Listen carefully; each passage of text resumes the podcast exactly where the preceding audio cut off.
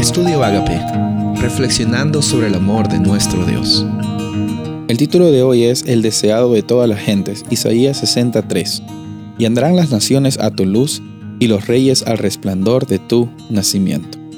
En estos días hemos conversado acerca de el Mesías como redentor que nos ofrece el pecado, el Mesías que nos da la oportunidad de ser partes de una familia de personas escogidas y con propósito que tienen el propósito de también llamar a otras familias como parte del pacto de Dios.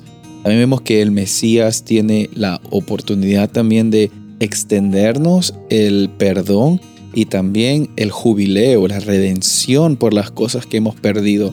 Y también encontramos de que la venida del Mesías también eventualmente va a mostrar la necesidad de justicia y de rectificar las cosas que habían sido hechas por las opresiones de los poderes que este mundo estaba ejerciendo y está ejerciendo. Entonces, todo lo que hemos visto en estos días ha girado sobre la persona de Jesús como el Mesías prometido. Y la verdad es que me gusta mucho eh, la realidad de un Dios tan poderoso que al mismo tiempo vino a este planeta para para en propia carne solucionar un problema que él no lo había originado.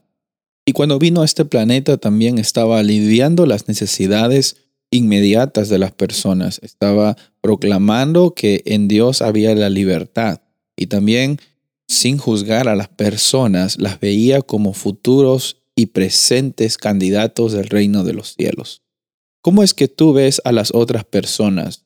Cuando caminas, cuando estás interactuando con ellas, en algún momento interactúas con alguien, ¿cómo es que los ves a las personas? Quizás te sientes mejor porque crees que tienes más conocimiento acerca de la Biblia, o quizás te comparas con alguien que piensas que sabe más de la Biblia y dices, bueno, entonces yo no sé, entonces yo me falta mucho. ¿Cuál es tu interacción con otras personas? Recuerda lo que Jesús hacía en cada momento y cómo es que él siempre mostraba el valor que cada persona tenía y tiene en este mundo. Tú tienes un valor incomparable. Y aquí en estos días hemos visto de que Jesús se encargó intencionalmente de ver que todas tus necesidades sean cubiertas. En esta ocasión también recordamos de que la libertad y, la, y el jubileo, que es la restauración, Solamente vienen porque Él estaba dispuesto a alcanzarte a ti, alcanzarme a mí.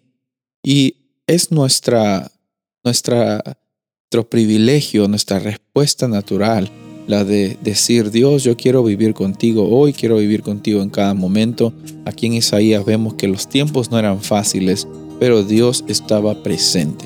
Quizás hoy día en tu vida los tiempos en que estás viviendo no son fáciles, pero recuerda que si Él estuvo presente en aquellos tiempos de Isaías y todo salió para bien, de la misma forma lo va a estar presente en tu vida. Y confía y vive con la certeza de que todo va a salir para bien. Soy el pastor Rubén Casabona y deseo que tengas un día bendecido.